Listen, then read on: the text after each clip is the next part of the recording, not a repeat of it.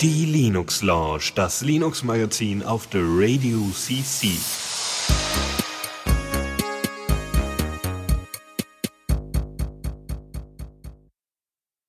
Okay, jetzt sind wir leicht verspätet on air endlich.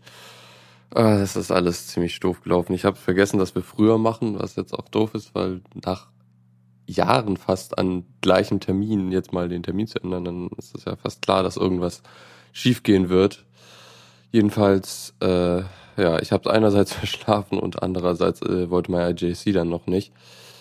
Ja, da sind wir jetzt endlich. Nein. Ah, nein, aber man kann dich nicht hören. Warum kann man dich nicht hören? Ja. Ah, äh. Oh je, ich hasse das. Ist immer doof in Sachen. Okay. Warum hat der das nicht gemacht? Verbinden. Murphys Gesetz. So, Wenn schon. geht nochmal. Ja, hier, da Jetzt kann und man überhaupt. Hören. Super. Das ist schön. So, um das jetzt zu wiederholen, ist alles nicht schlimm. Wir machen heute eine ganz entspannte Sendung und dann wird alles wieder gut und am Ende fühlen wir uns alle wieder ganz toll, weil wir so viele tolle News hat, äh, hatten und ähm, natürlich auch wieder ohne Ende Support aus dem Chat. Ja, sonst, dann sollten wir vielleicht mal direkt loslegen, oder? Machen wir das. Neues aus dem Repo. Ah, das, das war zum Glück der richtige. Naja. Äh, ja, ich habe jetzt leider keinen Plan, was, was wir da so haben. Es sind, also, okay, einerseits habe ich hier was, so eine Skype-Alternative, die eigentlich recht interessant aussieht. Äh, ist kein, äh, keine freie Software, sondern ein proprietärer Client, aber den gibt's jetzt auch für, für ähm, Lin- Linux und äh, so. Und ja, sieht eigentlich ganz gut aus. Ja, Viber heißt der. Mhm. Ähm, und äh, der sieht wirklich nicht schlecht aus. Also gibt's auch für Android, für iOS, Windows Phone und so. Also ist wohl ursprünglich Oh, tatsächlich. Es gibt's auch Hä? für Bader. Ja, oder Nokia. Für Symbian gibt's das, um Gottes Und Willen. Blackberry. Ja, ich weiß nicht. Leben die noch? Ja, wahrscheinlich. nee, aber das ist schon, äh, sieht, sieht ganz nett aus auf jeden Fall. Und ähm, auch der, auch der Desktop-Client, ich glaube, ich, ich meine, dadurch, dass sie so viele Plattformen anbieten, denke ich mal, dass sie ursprünglich erstmal äh, nur Anbieter von, von ähm, Zeug gewesen, hier von, von, von äh, mobilem Zeug gewesen sind. Ne? Also Anfang Android, iOS und dann erst Desktop-Version und so weiter dazu kam. Was ich interessant finde, ist, Sie haben zwar ein iMac, ja, der wird ja immer gerne benutzt äh, für, für Fotos, ja, weil das ja immer so toll aussieht, wenn da ein Apple-Gerät steht, weil das ja so rein aussieht. So toll. Aber dafür haben sie einen anderen Laptop, was ich sehr, äh, sehr schön finde. Aber dadurch das proprietär, dadurch böse, weil, ne, kann eben auch wunderbar dann abgeschnorchelt werden. Ja, ich meine, ja, ist die Frage, wie die ihre Verschlüsselung machen, ob das Ende-zu-Ende-Verschlüsselung ist. Mhm. Deswegen warte ich da lieber auf äh, ToxIM, das hat man schon öfters mal angesprochen und ähm, das ist aber noch in großer Development Art und Weise. Das dauert noch. Ja, leider. Gut. Ähm, ansonsten Feedbin, da habe ich auch ein bisschen was von gehört, ist ein äh, SS-Reader, wenn ich das richtig gesehen habe, den man in, äh, bei sich im Web installiert auf dem Webserver. Äh, ja, also Und bis jetzt halt noch Ja. nicht. Das ist halt ein ne, ne, ne, äh, Service halt irgendwie wie, wie äh, der Google Reader oder so. Dass du, du hast halt eine Webseite und da kannst du hingehen und deine RSS-Feeds lesen. Was jetzt halt neu Mhm. ist, ist, dass die halt anscheinend so erfolgreich sind, dass die jetzt äh, einfach mal sagen, ja, Software ist, können wir einfach rausbringen. Wir, wir kriegen eh genug Geld. Genau, also die, die bieten das dann einfach schön Open Source an unter einer MIT-License, was auch sehr schön ist. Ähm, auch designtechnisch äh, nicht zu verachten. Es Das ist hat irgendwie, falsch. Genau, also sieht auf jeden Fall, ähm, ja, zumindest von, von bestimmten Designelementen doch dem, dem Gu neuen Google-Stil etwas ähnlich. Ähm, aber ja, warum nicht? Also ist jetzt natürlich nicht so ein Organisationstool, also sieht zumindest so aus, dass es nicht so ein riesen Organisationstool ist wie äh, ähm, äh, Tiny Tiny RSS. Ja, da kannst du ja Ordner und Labels und hast du nicht gesehen. Das ist ja perfekt für Leute, die da später noch was draus machen wollen und nicht einfach nur Feeds lesen wollen, sondern die auch noch geordnet haben wollen und am besten noch ihre Podcasts darüber machen, also eigentlich alles in allem haben. Und für die Leute, die einfach nur ein bisschen lesen wollen, mal gucken, was auf Spiegel Online ist, mal gucken, was auf Heise ist, so zwischendurch, äh, für die ist Feedbin, äh, Feedbin sicherlich was, äh, wenn also sie das auch noch bei sich selber aufhauen. Und halt mal ausprobieren, wie es, wie so die Featurelage ist, weil es sieht oberflächlich natürlich so aus, aber ich könnte halt, also das Ding hat auch Text und so, also Frage noch, mhm. wie, wie, wie es mit äh, Shortcuts und also Tasten und so ist, dass man da schnell durchnavigieren kann. Aber es sieht auf jeden Fall schon mal sehr gut aus und ist im Grunde jetzt eigentlich die zweite Alternative, wenn man seinen RSS-Reader selber hosten will. Genau. Also gibt's, wie gesagt, es gibt wahnsinnig viele RSS-Reader, ähm, die man selber hosten kann. Also das kommt so, das ist jetzt durch durch den Umsturz vom Google Reader echt äh, explodiert. Ähm, ja, wer es kann, soll es machen. Äh, gibt's für Mac OS X als auch für Linux. Also ne, wer einen Mac OS X Server irgendwo rumstehen hat, wer auch immer das ist, ähm, und äh, ist in Ruby geschrieben und ähm, ja, gut, hat auch eine API und kann eben dementsprechend noch schön verwendet werden. Es gibt also noch Clients, die man dazu connecten kann. Ja, schön. Schön, dass, dass äh, sich dann Firmen einfach mal dazu entscheiden, das einfach öffentlich zu machen. Sehr schön. Jupp. Okay. Dann haben wir noch ein Spiel äh, also ein Update von einem Spiel genau genommen. Äh, Battle for Westnorth. Ja, also irgendwie das älteste Linux, also mit, also weiß ich nicht, das war damals schon äh, äh Ubuntu 8.0, 8.04 äh, oder was. Da hast du in, in die Synaptik geguckt oder in die in dieses Programme hinzufügen oder entfernen und dann gab's dann eben unter Spiele neben Extreme Tux Racer und Tuxcard gab's dann eben Battle of West, äh, West North, ja und äh, Ich nicht, da war das auch wahrscheinlich noch nicht in der Vollversion, also noch nicht in der 1.0er Version. Also ich meine, das Spiel ist halt auch echt eins der wenigen Spiele, die wirklich, wirklich gut sind. Also mhm. Open Source Spiele. Ähm, ja. Und ähm, das halt auch echt Bekanntschaft hat außerhalb der Open Source Szene. So, da habe ich halt schon von mehreren Leuten gehört, dass die das echt gut finden. Ja, und ist jetzt in der Version 1.10.7 veröffentlicht worden und ist jetzt stable und. Na, schon länger. Ja, also gut, okay. Das, das ist die Stable-Version, die sie rausgebracht haben. Das ist, die hat nur Bugfixes und in dem Development Release gab es noch einige anderen Sachen. Äh, also sie bauen wohl an neuen äh, Grafiken gerade. Also auch, also die GUI wird neu aufgebaut und ich glaube, das Spiel kriegt auch neue Grafiken da gibt's wohl einiges in der neuen, in der Dev-Version und äh, ja, sieht so aus, als wäre es dann auch gewesen. Also ich meine, Battle of West North hat äh, Grafiken, die sind auch schon ein paar Jährchen alt, da darf gerne mal ein bisschen Update reinkommen. Ja, ich mag den Stil aber auch, das ist ein so, so, heute würde man sagen Retro. Ja, genau. Ja, nee, das ist, also ich fände natürlich schön, wenn man das auswählen könnte. Ne? Das wäre natürlich super. Ja gut, sollen sie mal erstmal machen. So, ähm, ja gut, das wäre es ja eigentlich schon, was was es so aus Neues aus Neues aus dem Repo gibt. Ja. Dann machen wir mal weiter.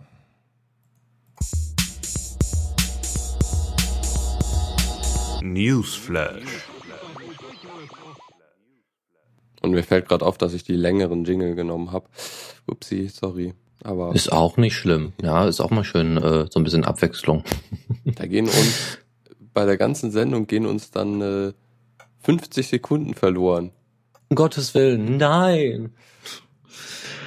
Okay, ähm, äh, genau. Und zwar gibt es den Raspberry Teddy. Das ist dein. Das? Ja, ich habe versehentlich die Leertaste gedrückt.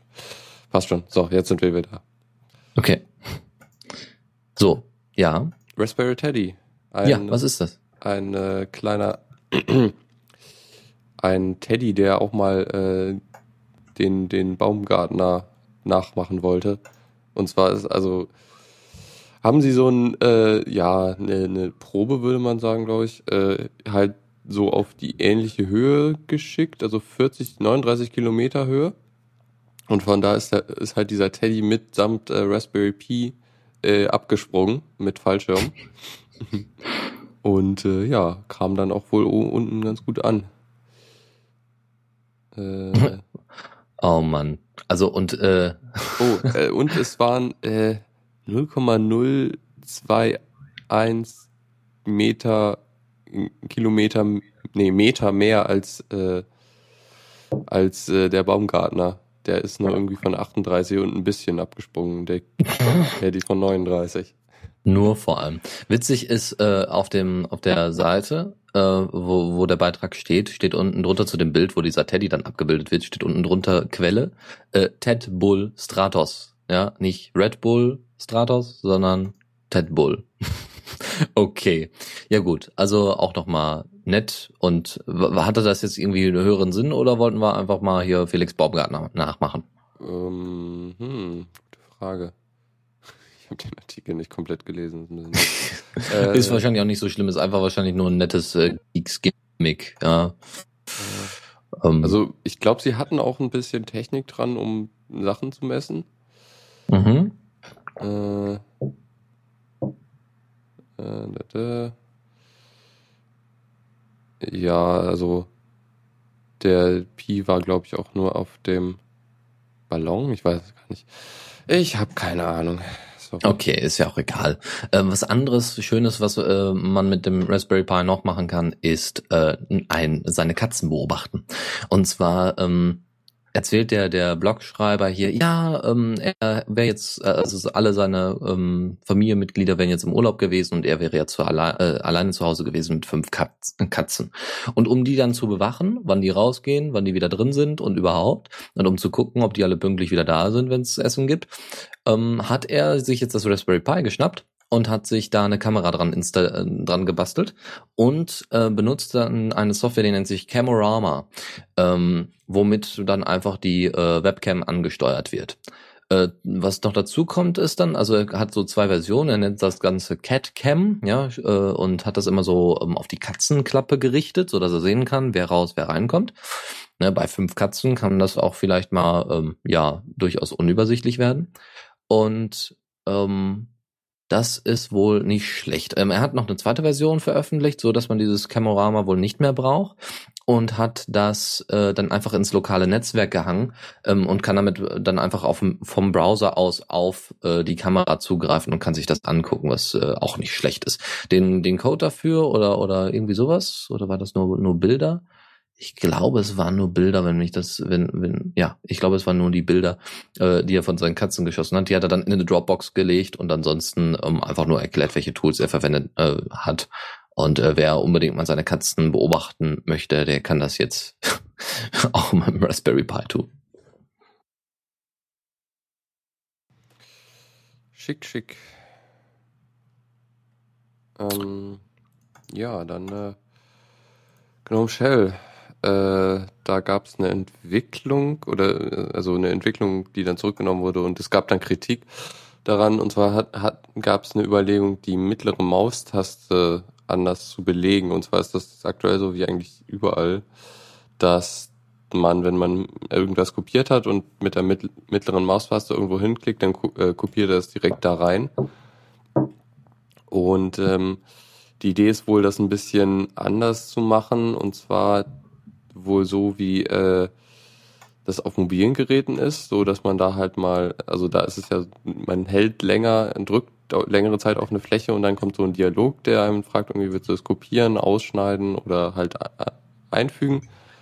Und ähm, dann äh, sowas in der Art soll, glaube ich, auf die mittlere Maustaste gelegt werden. Ist jetzt erstmal für 3.10 zurückgenommen äh, wird aber wohl in 3.12 dann mal gemacht werden. Finde ich an sich eigentlich eine schicke Idee. Also ich, ich finde es nicht problematisch, weil äh, ich benutze die mittlere Maustaste eh nicht dafür. Das ist eher so, ja. ja, mir geht's genauso, ja. Aber, Und ja. wenn man dann halt mit deren halt noch mehr machen könnte, das fände ich eigentlich cooler. Also ja, ich, ich finde, also ich habe jetzt gerade mal, äh, weil ich es tatsächlich gar nicht wusste, also war wahrscheinlich mal wusste und dann einfach vergessen habe, weil ich es nicht brauchte, weil ich mach mm, kopieren, mache ich alles über die rechte Maustaste und dann einfach kopieren und einfügen und so. Aber es, ja, ist natürlich schön, wenn man das so schnell machen kann.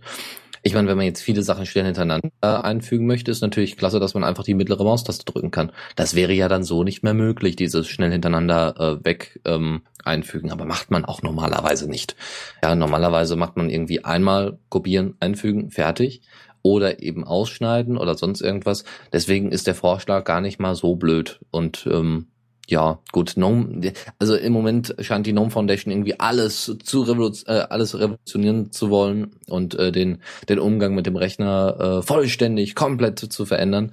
Ähm, und da machen sie halt auch nicht von einer mittleren Maustaste halt. hm. Ja, also es sieht für mich sehr stark aus, also sie, hier in dem Wiki haben sie halt auch als Beispiel sehr stark irgendwie mobile Geräte, wie das da so ist. Und es sieht halt doch echt ähnlich aus. Und ich meine, Vorteil ist natürlich, wenn du das dann mit dem Touchscreen benutzt, dann hast, äh, ist es halt, ja, dann bin, kannst du es halt so, so besser Text auswählen. Ist die Frage, ob man das, ob das auf dem, ähm, auf dem Desktop mit einer Maus dann besser geht. Also, ja, also ja, ich, ich weiß es auch nicht. Also, also deswegen, ich lasse mich da einfach überraschen und auf dem halt, Tablet ist es natürlich super. Was halt, glaube ich, ah, ja, nee, keine Ahnung. Ja, auf dem Tablet, wie gesagt, ich denke einfach mal, dass es einfach ah, ein zusätzlicher Schritt war fürs Tablet. Ich glaube, ich verstehe es. Äh, und was der Sinn dahinter ist. Also, wenn du, wenn du mal Text ausgewählt hast, dann kannst du halt zum Beispiel auch äh, dann irgendwie, dann ist es ja so, wenn du dann äh, woanders hinklickst, dann machst du ja eine neue Selektion von Text. Mhm. Und deren Idee ist, wenn du an den Rand der, der bereits existierenden Selektion gehst, dann kannst du den äh, weiterziehen, so wie auf dem mobilen Gerät.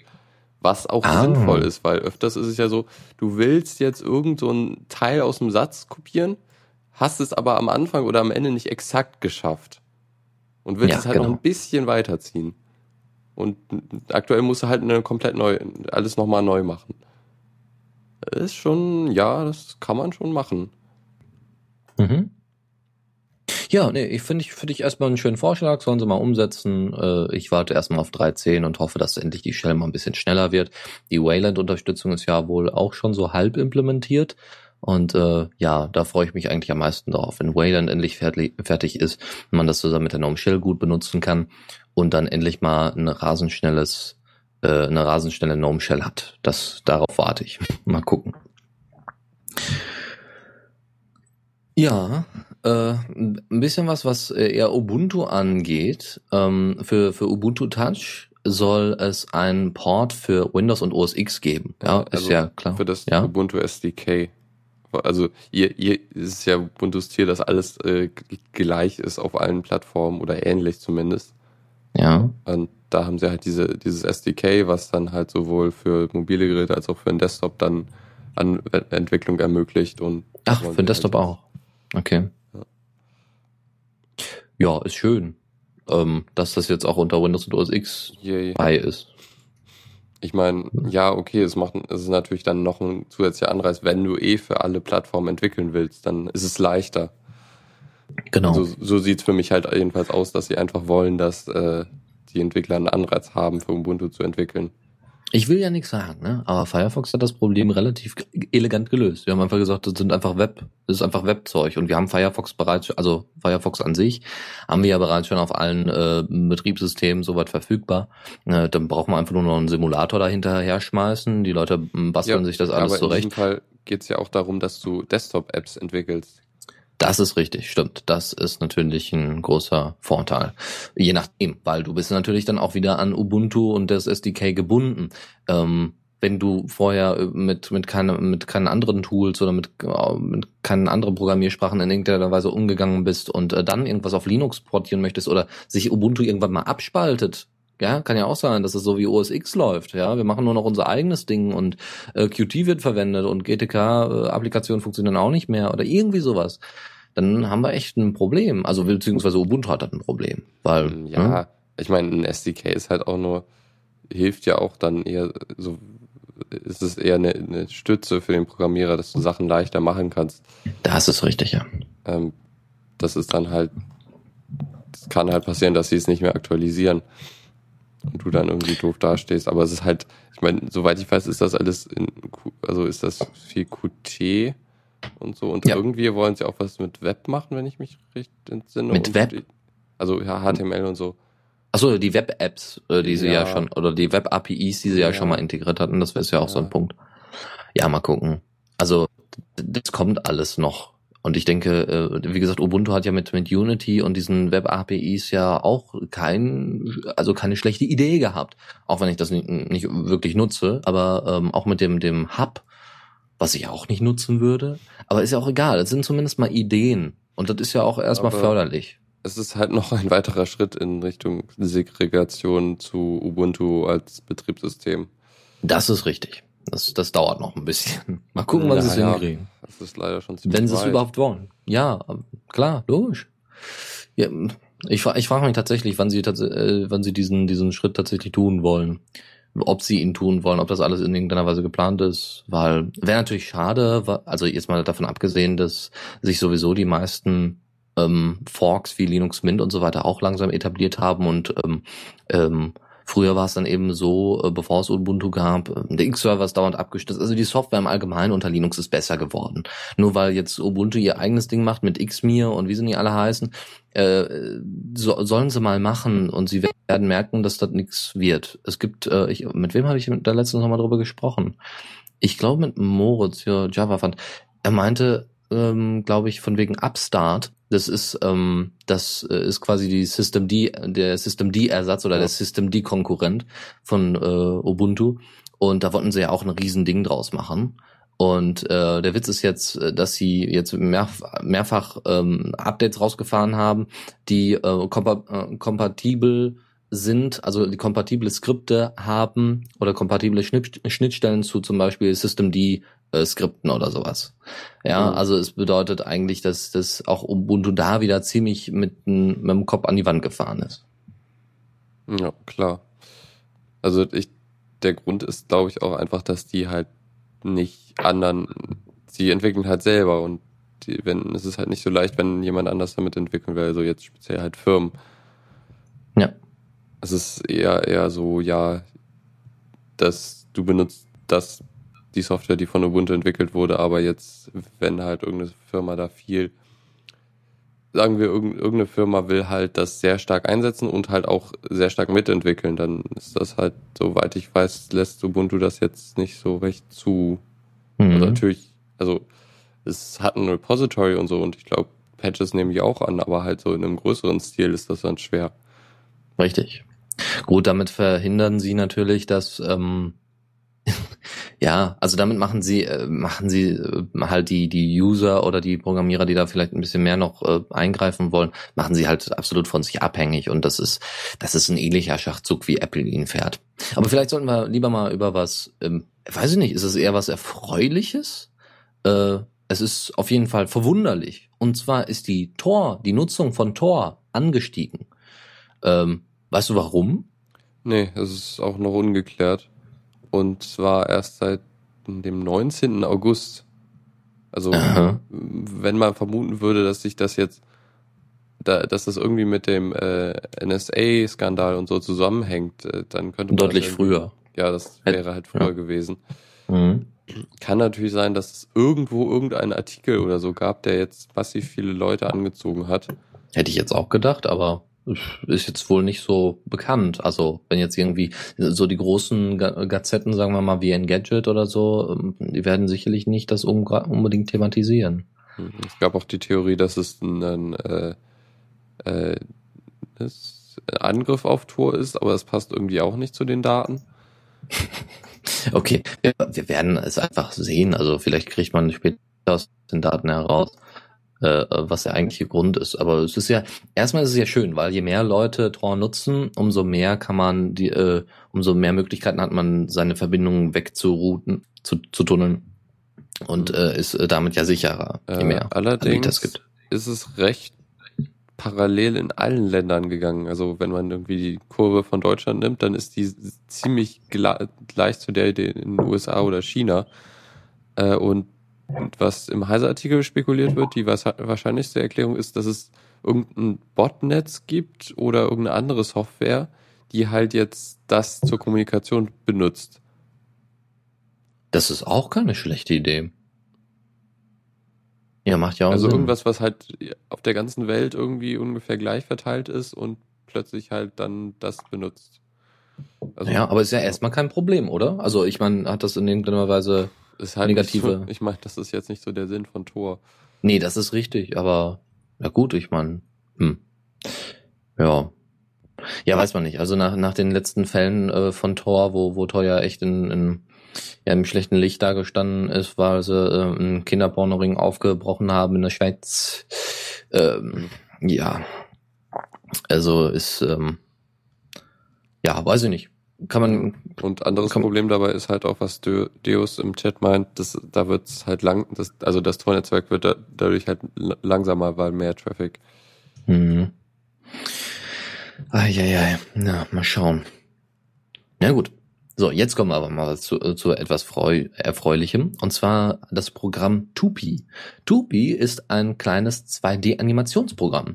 Und äh, das, was ich so in diesem, das ist derzeit auf Kickstarter und will jetzt gerne 30.000 Dollar von uns haben und äh, ist eigentlich ursprünglich eine Fork, ist Open Source und alles super und ist auch schon lange auf Linux und wird schon lange irgendwie eingesetzt für Kinder in der Schule, um den Animationen beizubringen und denen so ein bisschen die Fantasie aus, aus der Nase zu ziehen.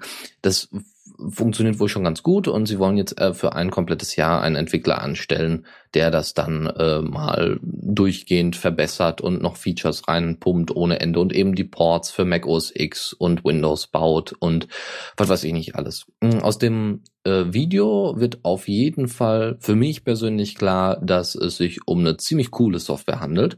Also es ist fast, also er, er meinte in dem Video auch, äh, er hätte gerne einen Ersatz für Flash wo ich jetzt irgendwie überlegt hatte, ja, ähm, Web, HTML5 größtenteils, also natürlich nicht alles, aber das meiste. Ähm, und äh, ich, ich weiß nicht, ob er irgendwas von, also HTML oder HTML5-Export oder sowas sagt er jetzt nichts, was das, was die Animation angeht. Aber diese Animationen ähm, sind eben genauso einfach, sehen zumindest so aus, genauso einfach ab, ähm, abzuwickeln wie unter Flash. Ich habe Flash mal, ich habe Flash tatsächlich mal benutzt und habe das mal ein bisschen ausprobiert, habe damit mal ein bisschen rumgespielt, so die kleinen Animationen hinzukriegen. Das ist sehr einfach, ja, einfach eben diese diese Keypoints fertig zu setzen oder Keymarks. Ich glaube Keymarks heißen die.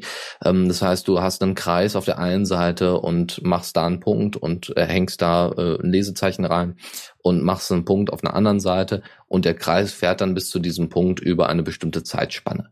Ähm, und äh, Tupi macht eben das sehr ähnlich und ähm, macht das eben schon, wie gesagt, seit Jahren unter Linux. Und ähm, die Fork ist äh, deswegen deutlich erfolgreicher, weil auch der der ursprüngliche Part, ich weiß nicht, Key Keytoon hieß das, also ne von von Toon äh, Toons oder Keytoons, glaube ich, äh, oder K-Toons ist ähm, eingestellt worden und deswegen konzentriert sich derzeit im Moment alles auf Tupi und die brauchen halt ein bisschen Kohle und ähm, ja, wer das vielleicht, wer dieses Tool wahrscheinlich später auch mal für seine Kinder benutzen möchte oder was auch immer zum oder selber zum Spielen für kleine Animationsfilme, der sollte sich auf jeden Fall mal die Kickstarter-Kampagne ansehen. Sieht auf jeden Fall ziemlich cool aus. Also so Animation ist halt eigentlich, ich meine, es könnte leichter sein als das, was es so gibt. Ich mein, das ist richtig, ja. Ähm, so vom Erfolg her, sie sind jetzt seit dem 27. am Start, also fünf, sechs Tage so und haben mhm. schon 2600 Dollar von 30.000. Ja. Laufen noch bis zum 26. September, also könnte Kann. klappen. Ja, also es ist ja immer so, dass immer kurz vor Ende da dieser Mega-Boost stattfindet. Und ich denke, dass sie die 30.000, das ist jetzt auch nicht so massig viel, äh, dass sie das wohl hinkriegen. Ja, ja mal schauen. Gut. Eine andere Sache, wir hatten ja gerade schon über Ubuntu gesprochen und über die ja Separierung oder diese diese was, wie hattest du das nochmal so, so schön genannt? Du hattest so ein schönes Segregation. Segregation. Ja, das schreibe ich mir in mein wunderschönes Fachwörterbuch. Ähm, und zwar äh, hat Ubuntu jetzt in seinen Installer für 13.10 einen Ubuntu One Login eingebaut. Das heißt, wenn ihr Ubuntu installieren wollt, könnt ihr netterweise euch einen Ubuntu One Account anlegen oder euren bisherigen benutzen, indem ihr euch einfach einloggt und alle Sachen eingestellt sind, voreingestellt sind. Das ist natürlich super für Leute, die Ubuntu One nutzen. Für die, die es nicht nutzen, ist es einfach nur nervig.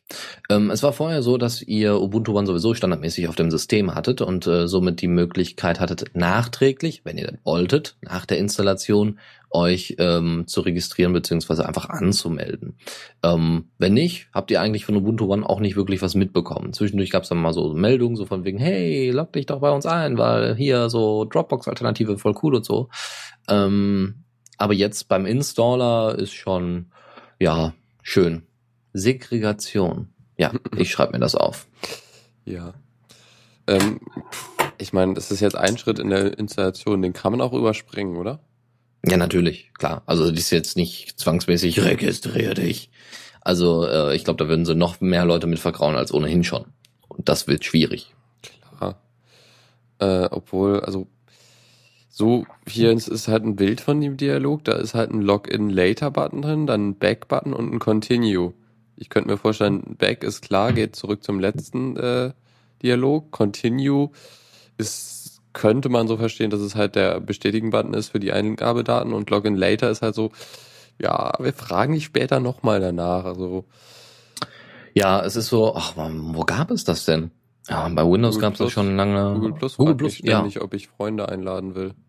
Lad doch Freunde ein, Lukas. Äh, ich, also hier kennst du nicht diese Leute und willst du nicht dein, äh, deine Schule angeben und Zeug. Meine Güte, ist ja zum Kotzen. Naja gut. Sie wollen alle deine Daten, Lukas. Sei doch froh, du bist doch Ja, wie so ein äh, Superstar. ja. Die Leute wollen was von dir wissen. Oder an, an, also das passiert mir jetzt nicht, aber bei YouTube werden manchen Leuten ständig, wird, wird, werden sie halt ständig gefragt, ob sie nicht ihr Google Plus Namen als Usernamen benutzen wollen. Also sol, solche ständigen Abfragen nerven halt echt. Ja. So. Ähm, so, und dann hattest du auch schon äh, davon gehört, wir, oder wir hatten uns auch, glaube ich, schon mal erwähnt, ähm, der Trojaner, Hand of Thief, der ähm, auch unter Linux läuft, äh, den haben die Leute einfach mal, äh, haben, haben äh, Avast und RSA einfach mal analysiert und sind äh, dahinter gekommen, dass der Trojaner gar nicht mal allzu blöd ist. Also es ist in, eigentlich ein relativ primitiver Trojaner, hat aber besondere äh, Funktionen, die eine au wohl ausgezeichnete Tarnung ermöglichen. Ähm, das heißt, in erster Linie geht es weniger darum, dass man jetzt durch die Funktion irgendwelche tollen Sachen hat, sondern dass eben es kaum, ne, bevor man einen Dieb überhaupt gefunden hat, ja, kann der im Hintergrund einfach weiter seine Sachen ablaufen, äh, ab, ähm, abfahren. Und äh, Avast äh, bietet, soweit ich weiß, ja auch eine Linux, irgendwie so eine Linux-Antivirensoftware. ja, doch, müsste eigentlich. Ähm, und äh, die haben gesagt, sie hätten das wohl dann schon auseinandergenommen und äh, hätten da schon ein Patch für oder sowas. Aber dass eben diese, diese Tarnung schon relativ gut ist und ähm, ja, man sich jetzt aber nicht ja allzu sehr drauf äh, von, von sorgen soll, weil es ist halt ein Trojaner, ja. Ihr installiert es hauptsächlich selber drauf. Und ähm, wenn Ähm, ihr viel aus dem AOR installiert, ist halt problematisch. Der, der Installationsweg ist halt primitiv. Das ist, glaube ich, das, was gemeint ist. Man muss ihn selber installieren. Genau. Das ist halt der Kern eines Trojaners. Ja, ja, nö. Nee? Der Trojaner kann ja über auch, also Trojaner meint ja eher so, es kann sich auch versteckt über. Also ja gut. Also Ja. ich weiß ja nicht, ob man, ob man jetzt das auch Trojaner nennt, wenn so ein Drive-by-Download oder sowas passiert. Hm. Ja, auf jeden Fall, ähm, ja, nicht zu verachten, das Ding, aber ähm, trotzdem, ja, ist einfach nur zusätzliche Information. Gibt es Vorsichtig eine sein. schnelle, schnelle Möglichkeit, den zu äh, finden? Gute Frage. Ähm, das war, glaube ich, jetzt erstmal so nicht, nicht so klar. Die sind da erstmal noch am Umprobieren. Ja. Also, weiß ich nicht. Ich, wie gesagt, ich denke, dass Avast äh, da tatsächlich an, an, an eine Software Ja, anbietet, so Antivirensoftware. Ja, also klar, wenn du da, eine Antiviren-Software hast, egal welche, wird die inzwischen den erkennen und so. Aber halt, wenn nicht, ja, dann hast du ein Problem. ja. Aber deswegen arbeiten die ja dran. Ja gut. Ähm, eine letzte, finde ich, witzige News. Also auf der einen Seite also ein tränendes, lachendes Auge. Und zwar die XORG Foundation verliert den Non-Profit-Status. Was ja jetzt erstmal nicht so toll klingt. Aber der Grund dafür ist doch ziemlich banal. Und zwar hat derjenige, der für der, der, Schatzmeister ist, hat es nicht geschafft, seine Steuererklärungen für die XORG Foundation in den letzten drei Jahren pünktlich abzugeben. Und deswegen wurde denen mal ganz schnell der Non-Profit-Status entzogen. Yay. Aber Ja. also ist das jetzt sehr schlimm für die? Es ist in dem Sinne schlimm, dass es schwierig ist, diesen Status wiederzubekommen. Oh. Ja, wenn einmal verloren, dann ne, nicht so schön. Dazu kommt aber, dass äh, jetzt eben die Diskussion darüber entbrannt ist, boah, wollen wir das alles noch selber machen? Ja, also Xorg, also die Xorg Foundation, als auch die Xorg Entwickler, glaube ich, stellen sich äh, so langsam darauf ein, dass sie jetzt noch ihre ihr, ihr solides System ein bisschen weiterbauen, aber jetzt großartige Neuerungen in der Zukunft nicht äh, nicht geplant sind und Wayland da eher ihnen auch irgendwann mal das Wasser abgraben wird. Ähm, deswegen haben sie sich überlegt, also gibt so mehrere Überlegungen, äh, ob man sich nicht ähm, der SPI Incorporated anschließt. Software in Public Interest. Ähm, bedeutet, dass ähm, man eine bestimmte Aufwandsentschädigung leistet. Also das heißt, die XOC Foundation gibt dieser, ähm, dieser SPI Incorporated Kohle, damit die die Steuererklärung machen. Äh, Das machen die übrigens, das macht äh, SPI Incorporated übrigens auch schon für Debian, für freedesktop.org und LibreOffice. Und äh, deswegen hat sich, X, äh, hat sich die XOC Foundation gedacht, wow, brauchen wir demnächst dann nicht mehr selber machen. Und im Moment brau haben wir ja auch im Moment, also der, der Nachteil, dass sie eben nicht, nicht äh, mehr ähm, Non-Profit sind, ist, äh, dass sie eben keine Spendenquittung mehr ausstellen können. So von wegen vielen Dank, dass sie gespendet haben und äh, dass man das später von der Steuer absetzen kann. Alles weitere, pff, ja, ist halt nicht so problematisch. Ja. Ähm, ich habe versucht herauszufinden, ob es irgendeinen Weg gibt, die Software, den Trojaner zu finden. Und, wird gefunden? Nee, noch nicht. Irgendwie, es gibt haufenweise Newsartikel, aber keiner sagt irgendwie, ja, guck doch mal nach. Guck doch mal nach, ob es schon hast. ja. Gut, äh, vielleicht sollten wir jetzt mal in die extreme Action-Ecke gehen. Yep. Zockerecke.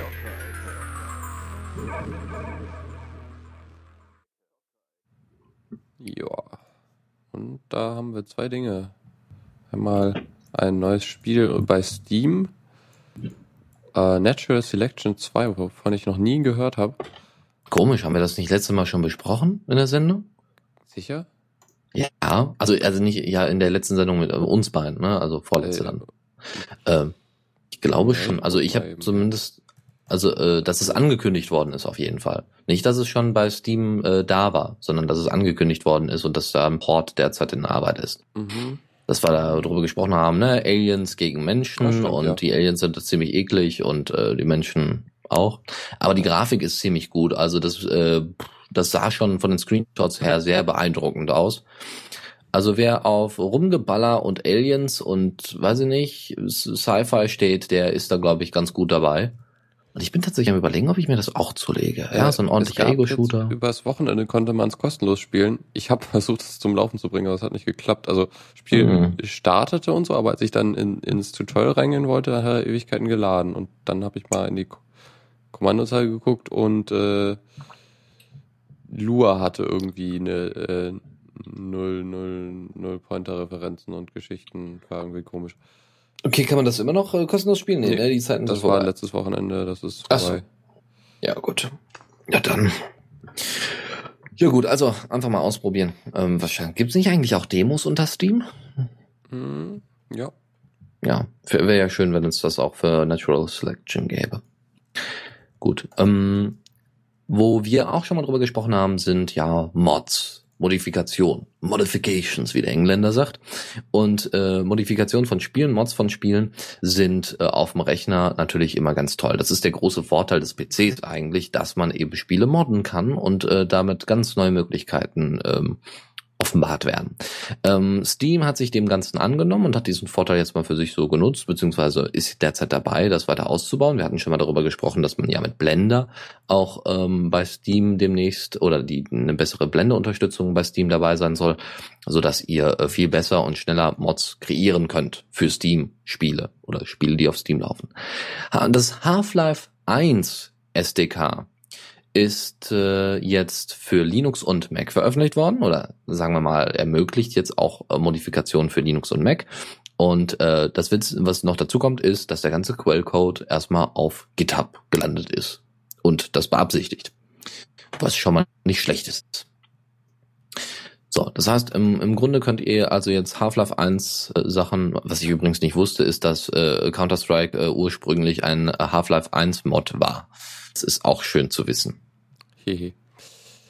Ja, ähm, Half-Life 2 SDK ist, gibt's glaube ich schon länger. Wenn ich mich nicht irre, da haben sie glaube ich auch mal ein Update gebracht. Für Linux? Ich meine ja. Okay. Na, immerhin. Aber es wo soll wohl sehr einfach ist, weil, äh, ja, weil die ganze, dafür gibt's halt richtig viele Mods. Das ist richtig, ja. Dazu kommt ja auch, dass ähm, jetzt eben mit dieser Umstellung vom SDK 1, also vom, vom Half-Life 1 SDK, äh, kann man jetzt auch wirklich einfach die Mods für Linux und Mac exportieren. Also das ist, ist kaum mehr Aufwand, äh, diese, diese Mods wiederherzustellen. Also man muss jetzt nicht da mehr Aufwand reinstecken als nötig, sondern das wird, du haust es raus, weil die Source Engine ja ganz, das ist der simple Grund. Die Source Engine ist unter Linux, somit ist das äh, äh, unter Linux und Mac verfügbar, also kannst du eben entsprechend die Spiele auch relativ einfach äh, portieren für die jeweiligen Bereiche. Ja. Äh, äh, Half-Life 1, also zumindest auch das Original lief ja noch gar nicht auf der Source Engine. Noch nicht, ja, ja, richtig. Aber wenn man sich jetzt das SDK ansieht, wird man wahrscheinlich sich dann. Wie, Moment mal, Half-Life 1 läuft noch nicht auf der Source nee, Engine und wir haben das SDK. Ach so, okay, okay, ja, gut. Ja, hast recht. Ja. Stimmt. Um, ja gut, aber die Quake Engine ist ja auch schon lange unter Linux hm. da. Ja, dann ist doch auch kein Problem. Jo.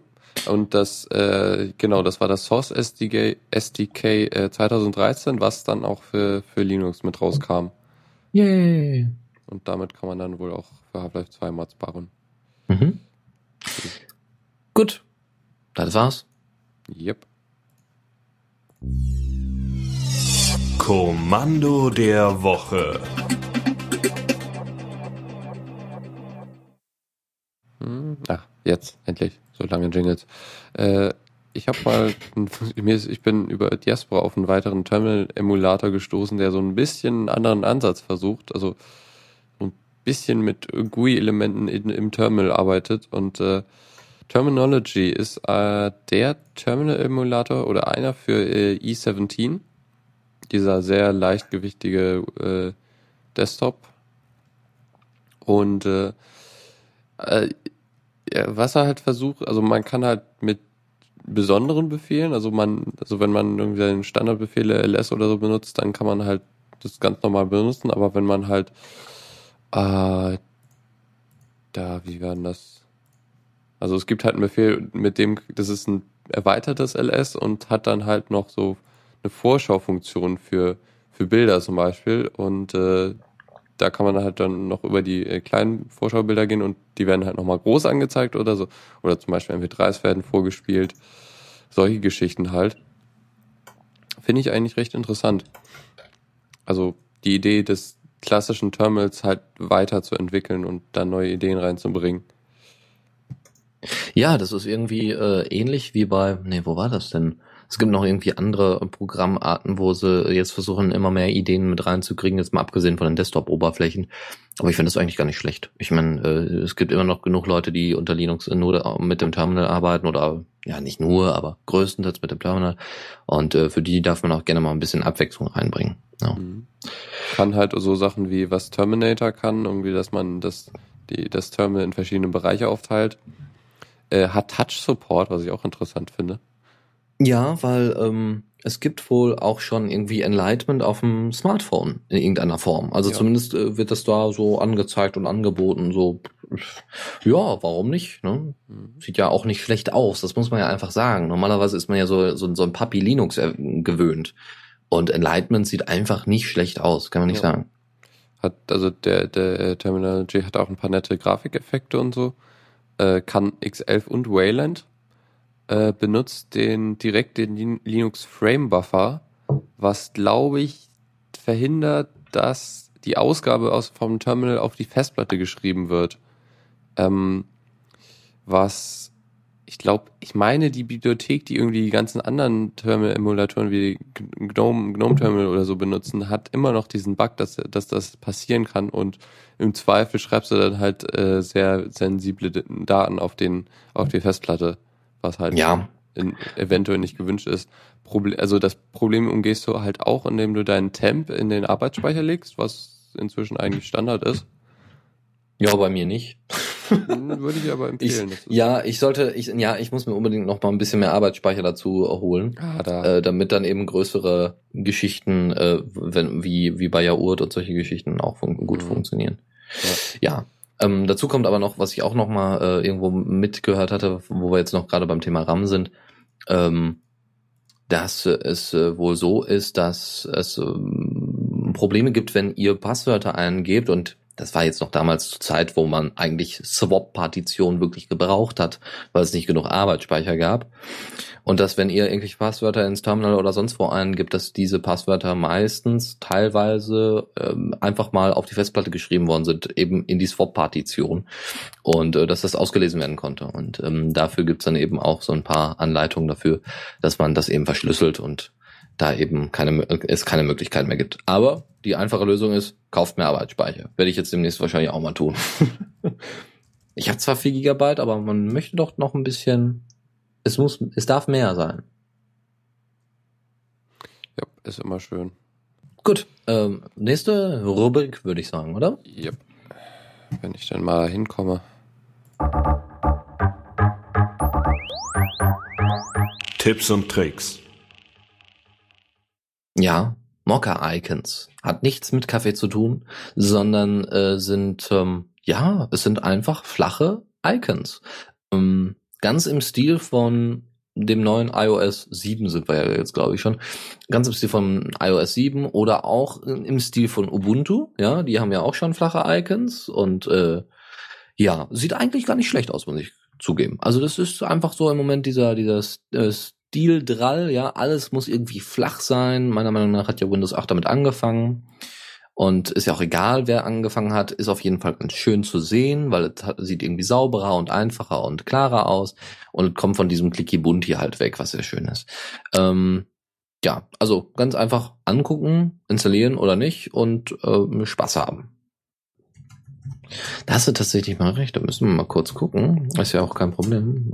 Äh, ja, Mocha Icon, genau, doch, Mocha Dark Theme. Ich glaube, das installiere ich mir jetzt einfach mal, obwohl das ist, ja, das ist jetzt direkt aus dem Git. Ja, dann ist das in Ordnung. Gibt schon fünf Leute. Also die, die meisten Leute stehen wohl drauf. Also es gibt jetzt schon, das Mo es gibt sogar ein ganzes Mocha-Theme. Ja, es gibt wohl ein ganzes äh, Mocha-Theme, äh, was aber irgendwie nur auf GTK 2, GTK 2 Open Box und Emerald äh, Basis ist. Was ja auch jetzt nicht unbedingt aktuell ist. Kann sein, dass es das schon viel länger gibt, als wir alle denken. Nur, dass das OMG Ubuntu jetzt mal wieder raus. So, ich war eine Weile wohl nicht zu hören. Verdammt. Achso. Ja. Ähm, so. Keine Ja, Ahnung, wo das jetzt abgebrochen ist. Das ist ein bisschen doof. Mokka. So, jetzt bin ich mal gespannt, wie es aussieht. Fup. Naja. Äh. Hä? ich werde mal hier einfach mal die Shell neu laden. Kann es ja irgendwie nicht sein. Wenn das das neue Theme ist, das kann es eigentlich nicht sein, weil das sieht einfach ganz normal aus wie jedes Du andere. musst es doch einstellen. In, Hab ich im Gnome Tweak Tool. Habe ich ja. Okay. Deswegen bin ich ja so verwundert. Tweak. Nochmal. Aber gucken wir gleich mal. Ja, also gut. irgendwie. Na. Ich denke einfach mal, dass ich äh, noch, dass, dass ich Mokka Dark installiert habe und dass es natürlich auf der Basis von Mokka ist, also von dem Mokka Light Theme, wenn man so möchte. Also musst du Mhm. muss man beides installieren. Ist also auch noch mal, warum das nicht als aber Dependent? eigentlich. Ist keine Dependency dabei, unfasslich. Glaube ich aber echt nicht. Das macht keinen Sinn. Ja, nö, doch, das macht durchaus Sinn, wenn du in der, in der Sinn. Äh, ne, nein, nein, ich Okay. meine, das sind ja, Ja, gut, dann eigens. nicht. Äh, Es sind ja eigens, das sind ja dann eigene Bilder. Warum sollte denn die Basis auf einem anderen Eigenset sein? Ja, der Punkt, äh, ja, gibt es durch, ja, das macht deswegen Sinn, ähm, die ja dass nicht wenn, live. Nee, aber wenn du ein, ein Dark Theme ist darauf ausgelegt, dass bestimmte, nicht alle, bestimmte ähm, Icons sich verändern. Wie zum Beispiel, weiß ich nicht, Ordner oder eben oben in der Leiste, in der Gnome Shell zum Beispiel, rechts oben links, ja, dass sich dann eben das Logo für, für Audio verändert, ja, weil es dann eben weiß wird anstatt grau oder schwarz. Und da macht es natürlich Sinn, dann zu sagen, okay, wir haben als Basis einfach das ganz normale Mocker Äh, und dann hauen wir das Mocker Dark Theme einfach drüber. Wenn du pa ein Paket schickst, dann, nee, nee, ich bin mir ziemlich sicher, dass das nicht so ist. dann ist das in Ordnung, äh, Lukas. Dann gucken wir doch einfach gleich, ob es bei mir funktioniert und gut ist. also macht einfach mal was. keinen, oder ergibt keinen Sinn, die Sachen in zwei verschiedene Pakete zu teilen. Wie macht Verenzer das denn? Die machen, glaube ich, auch immer. Ich meine, das ist auch vor allem eine Frage, wie du es äh, paketierst. Genau. Ja, wie auch immer. Also jeder kann, kann sich mal das Mocker-Theme angucken und äh, dann entscheiden, ob Dark oder nicht Dark. Und dafür jetzt mal einen anderen Tipp, der euch vielleicht doch ein bisschen weiter, mehr weiterhelfen kann als einfach nur irgendwelche Style-Ideen. Und zwar Easy Stroke mh, ist ein Programm, womit ihr sehr schön unter X Mausgesten herstellen könnt. Ähm, wo ihr, weiß nicht, für, für, weiß ich nicht, ihr wollt jetzt äh, nicht dauernd Alt-Tab drücken, sondern ihr wollt jetzt immer mit der Maus kreisend irgendwelche Gesten vollführen. Dann könnt ihr das tun. Äh, vor allem witzig ist es, wenn ihr Grafiktablets anschließt. Und das könnt ihr. Das ist äh, unterstützt. Ihr könnt äh, einfach äh, Gra äh, Graphic-Tablets als ähm, Input dafür nehmen. Ihr könnt Timeouts einstellen. Das heißt so ein bisschen wie bei dem Doppelklick unter, ja, egal wo, unter welchem Betriebssystem. Also ihr könnt Doppelklick in Anführungszeichen einstellen. Könnt also einstellen, wie lange ihr da im Kreis oder wie, wie stark ihr und wie, wie kurz diese Gesten sein müssen, damit das auch als Geste erkannt wird. Und ihr könnt solche Sachen wie äh, Scrolling umkehren. Das heißt, wenn ihr die, ne, ihr kennt das ja vom, vom Touchpad unter Apple, ist es ja so, dass ihr dieses Natural Scrolling oder so, irgendwie sowas in, oder in, Das Ja. kann GNOME ja auch. Das, das ist Ja, genau, eine Option. genau. Und das ist eben nochmal unter, das gibt's eben unter Easy Stroke auch, wer jetzt kein GNOME benutzt. Ja, ähm, das sind die beiden Tipps. Das war die Linux Äh, Lounge. Ja, Moment, Ja, hast das noch was? EasyStroke Multitouch? Weil ich fände es Äh, cool, äh. Gesten fürs Touchpad, für ein Touchpad zu definieren, das mehrere Finger erkennen kann. Also ja, zum Beispiel Notebook-Touchpads können das ja inzwischen. Ich kann mit drei Fingern Sachen machen. Ja, es ist, wie gesagt, eher auf, nee, nee, scheint wohl nicht. Also, zumindest Schade. wird es nicht erwähnt. Also, es geht vor allem um wirklich Mausgesten, dass eben Oder Graphic Tablets halt ein- dabei sind. Ta ähm, Grafiktablett. Genau, ein Grafiktablet. Äh, wohlgemerkt, aber kein, nicht unbedingt ein Touch. Das wäre natürlich ziemlich klasse. Das finde das, Also- das sehe ich genauso, das wäre klasse. Touchpad und Grafiktablett finde ich noch eher sinnvoll als Maus. So zum für, für komplexere Gesten. Um, ja, kommt drauf an. Also es gibt Opera gibt es, ähm, gibt es Ich mein- da, gibt es diese Mausgesten und die sind auch nicht ist, schlecht. Die sind, Es ist intuitiver, finde ich. Wenn du, wenn du eine, eine, eine Auf einem Touchpad, ja. Rolle machst mit deiner Maus, dann eine dreifache Rolle. Ja. Also auf den Kopf drehen. Nee. ja. Okay. Ja, ja, sicher. Das, aber es gibt sowas. also Das hieß, ähm, ach, wie hieß er? Ich weiß gar nicht mehr, ob das weiterhin supported wird. Und zwar ähm, äh, Touchig. Also wie Touch, nur dann eben, oder Tajek. Touch-Egg. Also, ja, äh, es, es hat nichts mit Eiern zu tun, sondern es ist eigentlich eine An Anlehnung an Touché. Aber gut, ähm, ja, da, da geht das. Da gibt es diese Möglichkeit. Aber ich weiß nicht, ob es noch weiterhin supported wird. Ist aber ein KDE-Programm und naja, ist halt noch eine Geschichte. Genau. Ja. Ist halt ein KDE-Programm. Das ist auch immer so mein Grund, warum man bestimmte Apps nicht nutzt. okay, gut. Ähm, Ja. Dann sind wir durch. ja, und äh, ja, ist so gut gelaufen, Lukas. Ist doch alles super. Ist doch sogar pünktlich. Wir haben genau also für ungefähr eine Stunde gebraucht. Hat doch super Naja, funktioniert. 45 Minuten dann eher. Ja, nee, wir Äh, haben um. Viertel nach angefangen. Ja, okay. Ja, sorry für, die ganzen, ganzen, für das ganze Chaos. Gar kein Problem. versagt, meine Stimme hat ein bisschen versagt und mein, meine Uhr Wir haben versagt. alle versagt. okay, gut, dann würde ich sagen, äh, bis zur nächsten Woche und äh, ja, wir hören uns. Bis dann. Tschüss. Vielen Dank fürs Zuhören. Die Shownotes findet ihr auf theradio.cc zusammen mit dem Mitschnitt und dem RSS-Feed der Sendung. Solltet ihr Ideen oder Themen für uns haben, dann schreibt uns einfach an kommentar at theradio.cc. Wir freuen uns immer über konstruktive Kritik zur Sendung. Bis in einer Woche.